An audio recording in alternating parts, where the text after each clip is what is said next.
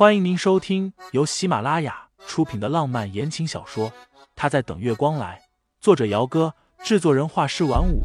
感兴趣的听众老爷们，赏个三连，点亮我的关注，点亮你的夜空。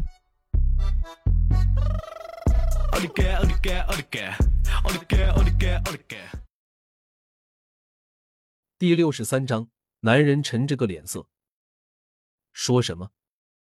清新缩了一下肩膀，老实回答。我不知道，他没有那么多钱，但也不会就这样和富裕去上城。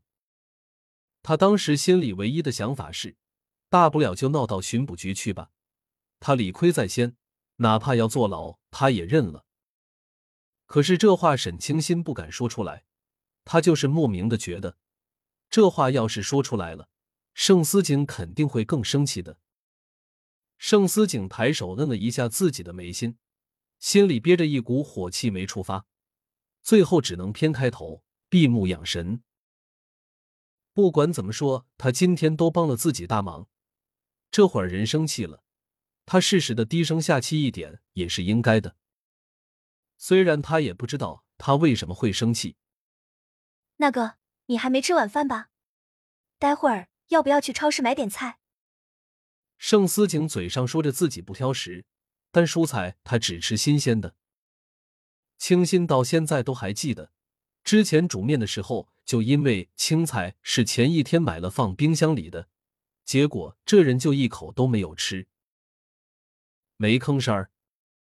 清新等了会儿，最后还是大着胆子和前面开车的司机礼貌的说道：“麻烦您去一下最近的超市。”司机说：“好的。”五六分钟后。车子停在一家超市前面，清新一边低头解安全带，一边说：“我去超市买点菜，你在车上等我会儿。”结果他刚刚下车，身后也传来了响动，盛思景也跟着一起下车了。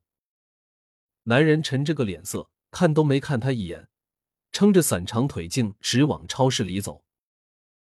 清新抿了抿嘴，最后只能默默的跟上去。到了生鲜区，清新这回没有再问他吃什么不吃什么，只是自顾挑着新鲜的蔬菜，还买了一袋子的鲜虾。结账的时候，盛思景从自己的皮夹里抽了两张红色的票子递过去。从进来超市到买完东西出去，他连个声儿都没有发出来。清新心里越来越打鼓，不知道他为什么会这么生气。就因为今天见傅玉的时候，他没有跟他打电话吗？那个，清新刚刚开口，盛思景的手机不合时宜的响了起来。男人拿着手机在一旁接听，被这么一打断，清新后面的话便说不出口了。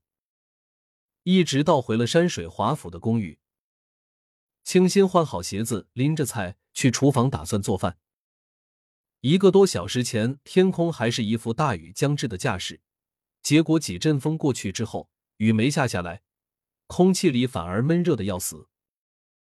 牧城处于南方，即便是入秋了，天气依然还是燥热的厉害。清新洗了手，把饭煮上，然后开始切菜。结果心思没一会儿就飘远了，想到盛思景一路上都对他冷着个脸，心里便有些闷闷的。也不知道他为什么会这么生气。左手食指一疼，清新后知后觉的反应过来，自己这是切菜切到手了。左手食指指甲盖往下的地方，切了一条大约两公分的口子出来，嫣红的血珠迅速的往外冒。清新盯着自己的手指，拧了一下眉梢，最后拧开水龙头，把食指放到水龙头下面去冲着。盛思景进来拿水的时候，看见的就是这么一幕。怎么了？没事。清新把水龙头关了，下意识的想把自己受伤的手指头给藏起来，不让他看见。手怎么了？男人眉峰一拧，一把拉起他那只手，视线落在了清新受伤的那根葱白手指上。就不小心切到了而已，没事的。清新声音小小的，用了一点力气，想把自己的手给抽回来。没事。盛思景冷声冷气的，是不是在你眼里，只要手指头没有被切断下来，就叫没事？他的语气其实算不上凶，但是综合他今晚一直冷着个脸来看，沈清心就是觉得这男人在凶自己了。他现在又不是什么娇滴滴的大小姐，切到手了而已，难道还要大喊大叫嚷的，人尽皆知的才可以吗？从下班到现在，清新心里就没有安宁的时候。在咖啡馆里和富裕见面时，他甚至都觉得自己会不会因为还不起钱，又不愿意跟他一起去上城而会坐牢。当时盛思景来了之后，和富裕说会替他还债。沈清新心里五味杂陈的同时，甚至还有点无地自容的感觉。听众老爷们，本集已播讲完毕，欢迎订阅专辑，投喂月票支持我，我们下集再见。